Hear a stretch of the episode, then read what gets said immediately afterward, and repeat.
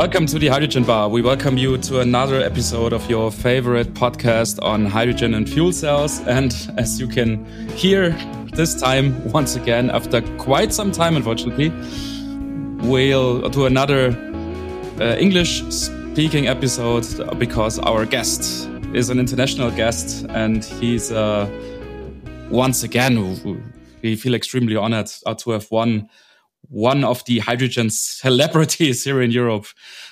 We are speaking today with the CEO of uh, Everfuel, uh, Jacob Krogsgaard. Hello, Jacob. Hello, Martin, and, and thank you for having me. It's a pleasure. Yeah.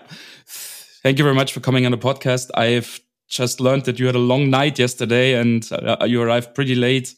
Uh, so it's very good to see that that you have made it out of bed so early and and uh, just for the hydrogen bar. So so thank you very much for coming on the podcast once again. Well, uh, it's uh, it's again my pleasure. I think uh, working in the field of hydrogen, sometimes you do need to uh, to get up pretty early and, uh, and go to bed pretty late in order to uh, to truly make make the business successful. it's not like hydrogen is just a uh, we're not in the market where this is just purely repeat business yet. There's still a lot of uh, innovation and entrepreneurship and challenges and uh, victories and defeats that we all need to uh, to handle on a daily basis.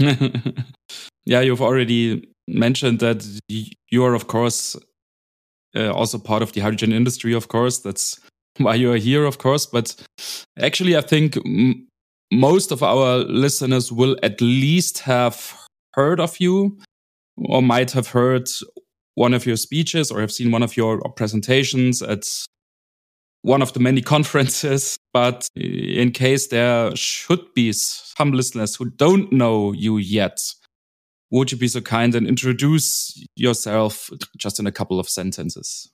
Uh, yes, of course. So my name is uh, Jacob Krogsgaard.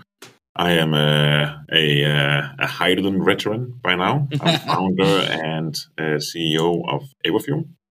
And uh, this is my 20th year working within hydrogen. Right.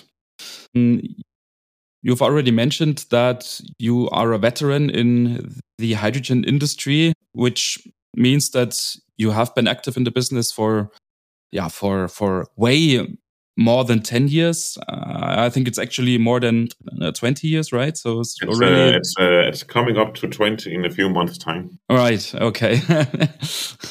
so I think there's a lot of different things and different stories that we can uh, speak about today and also in the episode that we will publish next week. So I'm very much looking forward to that. And you have already mentioned your uh, company, which is called Everfuel.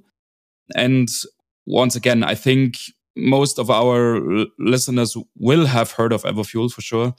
It's nevertheless very interesting, of course, to learn from you or to hear from you what brought you to the hydrogen industry in the first place. And then, of course, to starting a company like Everfuel. As far as I know, of course, Everfuel is not 20 years old, or you've started it a bit later or or a couple of years ago, but but but not in the very beginning of your hydrogen activities. Uh, that's uh, that, so, that's completely correct, Martin. So I, I, normally say that uh, uh, Everfuel is a is a twenty year old company, but in a three year old body. right, and, and, and that's basically how it is on a daily basis. That we are really trying to to grow rapidly, and we're successful in, in, in grow it rapidly, both our business and our organization let me start another place, and then in the the whole reason why I am uh, uh, I'm working within hydrogen, and um, it's getting awfully close to being the uh, half part of my life that I've worked with okay. by now.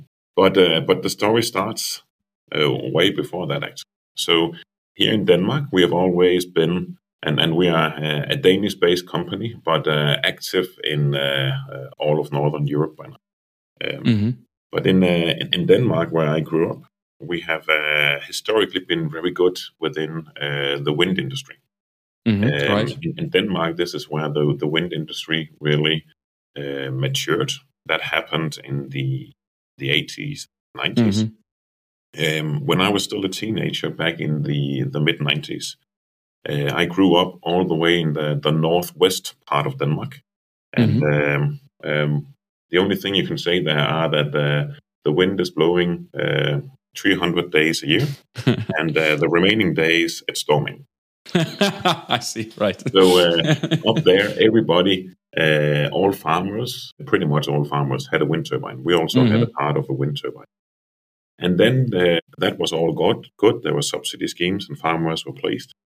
Then, because this is kind of a, a peninsula, meaning that it's an isolated power region up there, uh, we actually hit a situation in uh, a fall night where there was a fall storm, and uh, there was more power produced by wind turbines than the electrical grid could consume.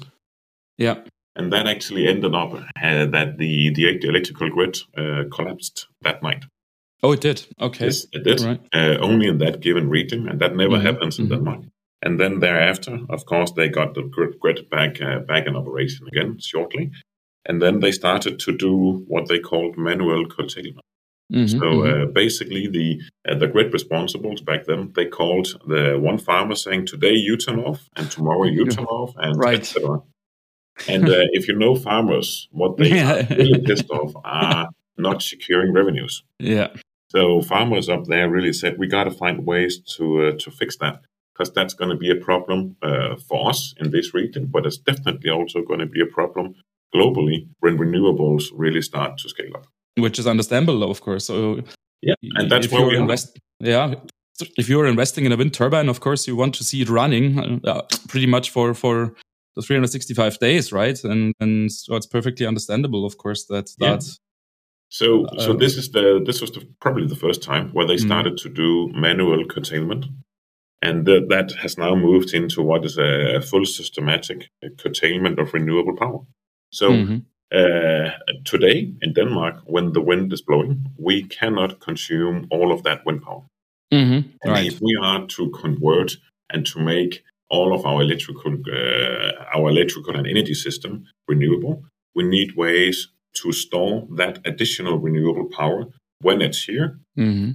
and that cannot happen in uh, in batteries or In as batteries. electricity. It has to be Mm. something, and that was basically the uh, the inspiration for me, and uh, as well one of my. Uh, a bit, a few years later, a fellow student um, in high school, uh, Michael, and thereby we uh, afterwards when we went to college, we uh, we started up a project working on hydrogen. Had two more uh, students joining us, uh, Jesper and Thomas. Mhm. Right. And then in uh, 2003, we started up H2Logic. Uh, we started with absolutely no cash at all. uh, but in, in, in Denmark, you uh, you get a small payment from the government when you're a student. And that small payment we actually used a few years. So I think we didn't get any salary the first two and a half years no, okay. uh, right. because we were still studying. Oh, when was this started? Uh, Uh, 2003. 2003. All right. Okay. Yeah. So uh, then we started H2Logic with, well, basically with the that's the purpose of making a hydrogen business. hmm Um, at least in my mind, I already always had the ambition to uh, to start up a hydrogen energy company that Mhm. would both renewable power, but also the conversion of this into hydrogen. hmm So in, the, in in the beginning in H2Logic, there was absolutely uh, no one believing in hydrogen. A, f- a few uh, a, a few people uh, that were basically almost a Greenpeace-like type uh, that were very extremist uh, or extreme. Yeah. Uh, we wanted to see this from a business approach. Yeah. Yeah. So Yeah. we focused on on mobility. We actually made uh, fuel cell vehicles where we took battery electric or electric vehicles and converted these into fuel cell forklifts, small cars, go- golf vehicles, handicap vehicles. I just wanted to say, I think the first time I have heard of H2Logic was actually uh, during my time at, at Ludwig Bölkow Systemtechnik at LBST when I learned about your forklifts. I think I, I, I had a couple of touch points with your forklifts and that would have been in the year 2010, I suppose. So, so that Yeah. could, yeah. We Right. had the uh, the projects we called HyLIFT. Right. Yeah. yeah. Uh, I remember the name. I yeah. believe that was probably uh, uh, that's probably where you and I had the first uh, touch point of where you Yeah. heard about us. Yeah. And then uh, we made these fuel cell systems, and that actually worked pretty well. I had a good cooperation with the Ballard throughout many years on that. Mm-hmm. Um, we um, we realized that we needed also uh, to fuel these vehicles. Mm-hmm. Talking with the industrial gas companies, and realized that uh, there were really not any good uh, economical solutions available. So we decided to do that ourselves. Started up a department making hiding stations.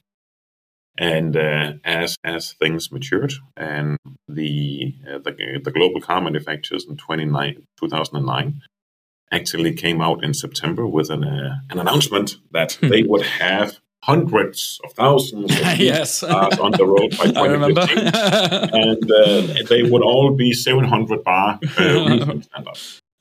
Good, that was our cue. So then we started the 700 bar uh, fueling technology development with Yeah. the purpose of being ready for with the technology and a full scale up in 2015.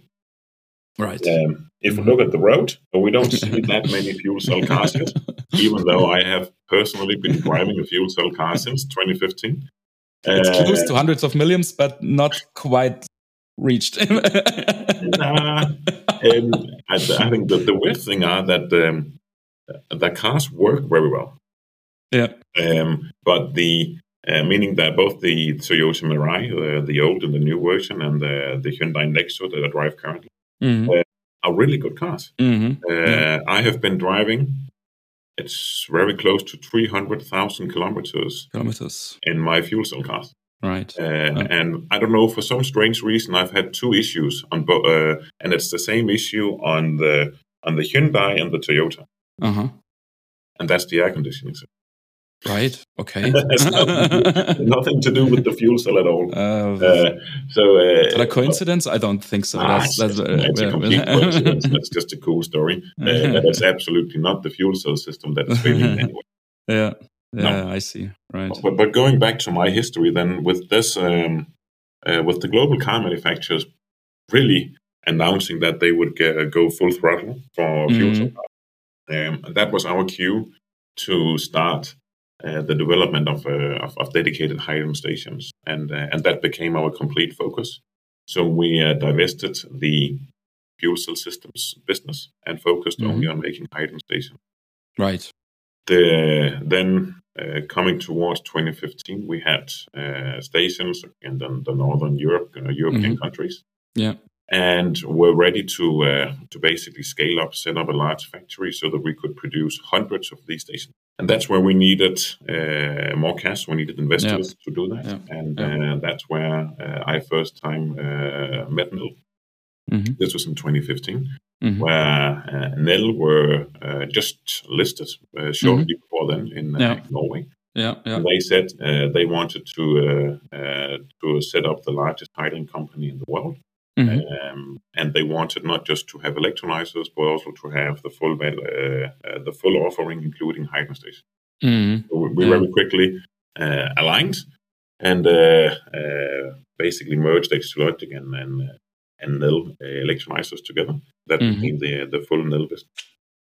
Uh, and there we also secured funding to set up large scale factory to produce hydrogen stations, which is uh, the the Nel uh, fueling business in, uh, in that you see in Denmark. Yeah, yeah. So to you listeners, you can learn more about Nel. Um, in our interview we had a couple of years ago, we need to say. So I think that took actually place in fall or winter 2020. So you can look it up. So if you scroll down in our feeds, in our uh, episodes history, I think you will find some episodes we recorded with Torsten Herbert, who had just started at Nel when we spoke with him. So if you're interested in the history of Nel and, and what Nel is exactly doing, then I recommend you use this episode, or listen to this episode. Uh, But coming back to you, of course, uh, Jacob, was that also the time when the name Everfuel was created or took that place No, this was uh, at a was later point in time? Okay. Well, even though the the ideas of Everfuel were started before them. Um, Mhm. However, it's a bit difficult to set up uh, a hydrogen fuel and energy company if there's not a market yet. Mhm. Um, so in, in in 2019, where sorry in 2015, uh, H2Logic became a part of Nel, and uh, H2 Logic as a name. Uh, and then I, I, stayed on board with Nel for four years, uh, mm-hmm. responsible for the fueling business, uh, responsible for the, that yeah, the global expansion that was uh, intended. So setting up subsidiaries in uh, Korea and California, where Nel mm-hmm. have successfully um, set up business and selling stations and, mm-hmm. and do mm-hmm. fueling on a daily basis. Um, I think then in the uh, in the 2016 or 17 or something, we uh, we started up a business within Nel that we called Nel Hydrogen Solutions. Mm-hmm. Where we wanted to offer customers not just hardware, but a total package, which mm-hmm. included mm-hmm. Uh, electrolyzers, maybe distribution, and hydrogen stations. Because we could actually see that if we uh, if we proposed a solution for for customers they very often could not make that into a good business case mm-hmm. because mm-hmm. they right. uh, took um, uh, the different the value chain and chopped it up into different mm. sections. Uh, no one wanted to take the full responsibility. And then when you have the handover from hydrogen production, distribution, and again to stations, uh, that adds cost and complexity, mm. uh, and it makes the value chain uh, rigid. And when it's a growing market with quite some customer risk that killed a lot of very good business cases. Yeah, right. Yeah. Right. And, and that was basically in uh, in 2018 and then in 2019 when we did the spin-off, mm. where where I said to the board of Nel that I, I think that it's it's necessary uh, that someone takes this to the extreme and proves that you can set up a dedicated hydrogen fuel and energy company. Mm. And when you are vertically integrated in the value chain, you are you might take a bigger risk because you operate the full value chain, but yes. you take the necessary uh, responsibility and get mm-hmm. flexibility so that you can actually adapt your business. And you can manage things by yourself, right? Yes. So was that also the intention or the reason why you are now very active in a project called HySynergy? Oh, that is very interesting. Of course, we've we've, we've yeah, read a lot uh, about it. Yeah, um, definitely, definitely it is because in 2019, then we started up, uh, we started up Everfuel as a spin-off. Mm-hmm. I myself and the uh, the other founders, uh, where three out of four also came out of Nel Hydrogen Solutions. we uh, uh, we decided that now the time is right to uh, to prove this. Mm-hmm. Um, so we we did this with the purpose of setting up a hydrogen energy and fuel company, not just right. hydrogen for mobility. Yes. Mm-hmm because mobility is a market where we're not in full control of how fast it goes. Yeah. You are highly dependent on vehicle OEMs, but a hydrogen energy company where you can also supply hydrogen to uh, other industries like refinery.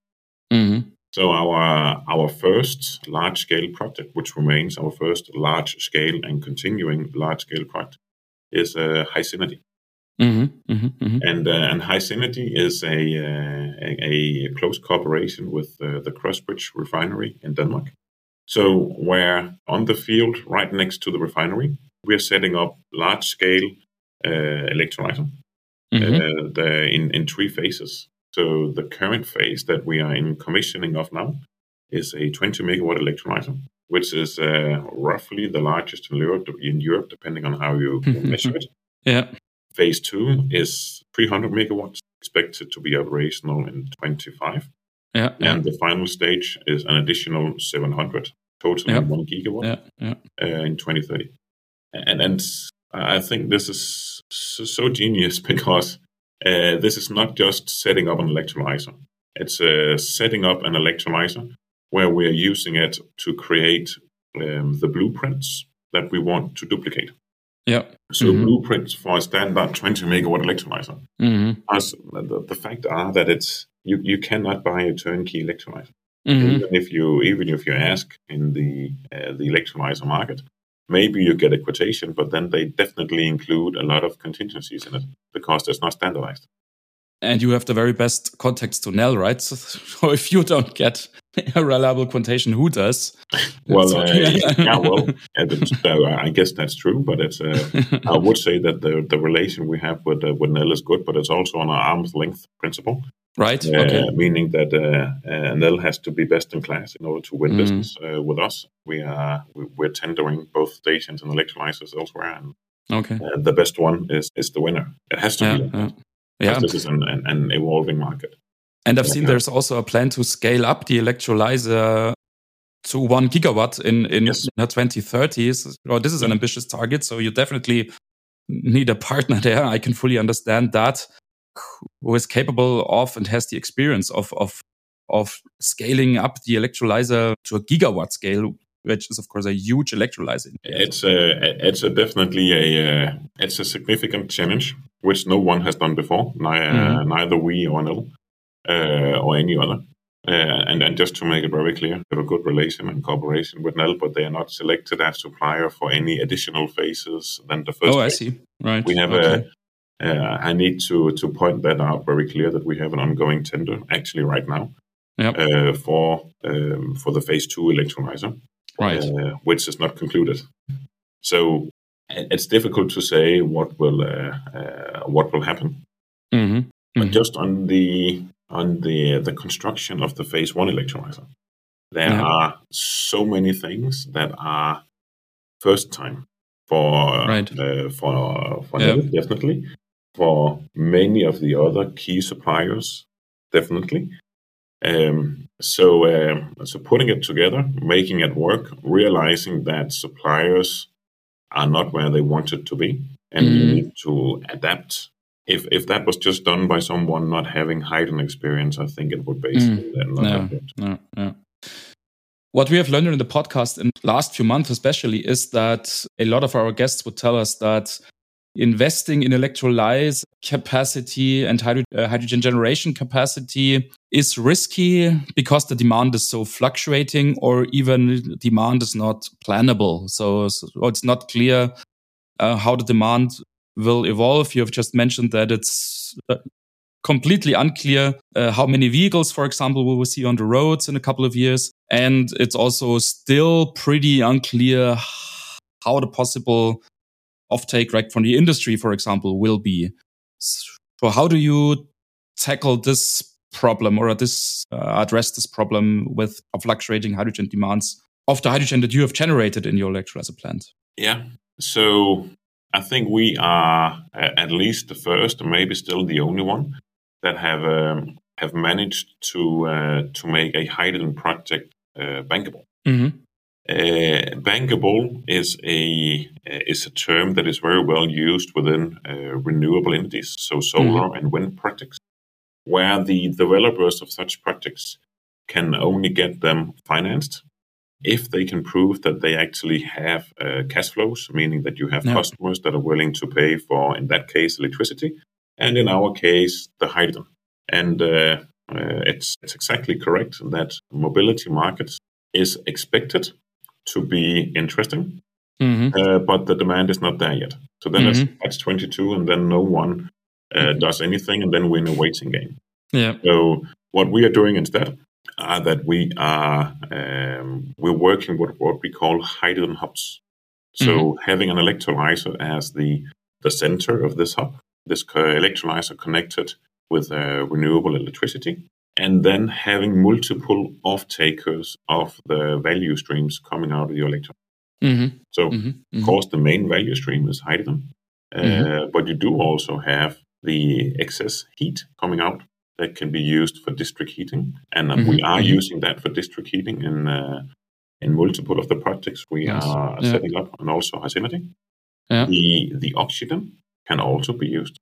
So again, depending on uh, how good you are in, in spotting the right locations and setting Mhm. up the right partnerships. Yeah. Of course, then the hydrogen, um, you um, you can have different types of customers, um, Mhm. and it's uh, the mixture of having long-term uh, customers with a stable offtake, Yes. and that being matched with uh, with other mobility customers where the demand will uh, increase as Mhm. things evolve. We think that is the uh, the right setup and would create sufficient uh, robustness in our Mhm. business case. Now, And- in order to make also- this, yeah. And then the la- the last thing are that building electrolyzers in uh, in phases. So instead of just saying uh, zero zero one gigawatt, Yeah. It's uh, Yeah. 20, Yeah. uh, then 300, actually, Yeah. 300 being three Yeah. times 100. And so chopping it up into uh, smaller pieces where we are growing our business and our Mhm. organization. Uh, we are learning, we are failing, we are adapting, we are perfecting. Mm. Instead of just uh, doing that as a uh, as a PowerPoint exercise, we're doing it in real life. We're yeah. Now you mentioned that uh, you have managed to to make this project bankable or to make uh, yeah like your hydrogen are bankable. Was that a problem uh, to achieve this uh, status, so to say? Because I can imagine that, and that's what you just said, that you have to have a reasonable business plan, of course, for that. You have to have a reasonable business case. Mm, You have to have some some sales figures uh, that you're putting into your business plan. And as far as my experience goes, of course, uh, banks or or money givers in general are very cautious about the figures that you write in these are cells in the Excel tool. Was that a problem to convince uh, other people, so to say, that uh, this is a reasonable project or a reasonable way to tackle this? Problem? Well, was it difficult? Yes. Yes. okay. Um, so uh, sometimes we joke that uh, within those um, six months, we basically got a PhD in financing. Mhm. Uh, now, of course, we only got that in uh, an as real life experience. No, but that was a lot of hard work. okay. Um, right. Um, I also think we we developed some some pretty cool features in um, in how we set up and structure our projects so that Mhm. they are with less risk and more bankability. Mhm. Um, and uh, of course, uh, many of these elements I need to to keep for myself to make sure that we keep a competitive edge within everything. Yeah, yeah, of course. Yeah. So, or if you want to learn more about the HySynergy projects, uh, dear listeners, you can look into the show notes of this episode. You will find a link uh, to the website where you can learn more about the project. Really, a very impressive project. Really interesting uh, figures and plans that you can find there. So I highly recommend that you check this out and follow the link that you can find in the show notes. And uh, Jacob, I I thank you very much for this week. We have reached the end of this episode, but I'm very happy already that we'll meet each other again here at the bar next week. So uh, I'm very much looking forward to that. I hope you had a good time here at the bar. it's always it's always Very a pleasure, good. of course. Even though this morning it's it's probably coffee more than it's a Weiss beer, but uh, Yeah, it is, Let's but- see what we're bringing next week. All right. Okay. Cool. Okay. Then Thank you, Martin. Uh, thank you very much. Have a nice week. And as always, of course, the recommendation from my side, please visit also uh, the website of the Hydrogen Bar podcast, which is, of course, hydrogenbar.net. And you can also find a, a contact form there that you can use if you want to get in contact with us. And I'd be very happy if we hear each other again next week or another chat at the bar with Jacob. See you then. Goodbye.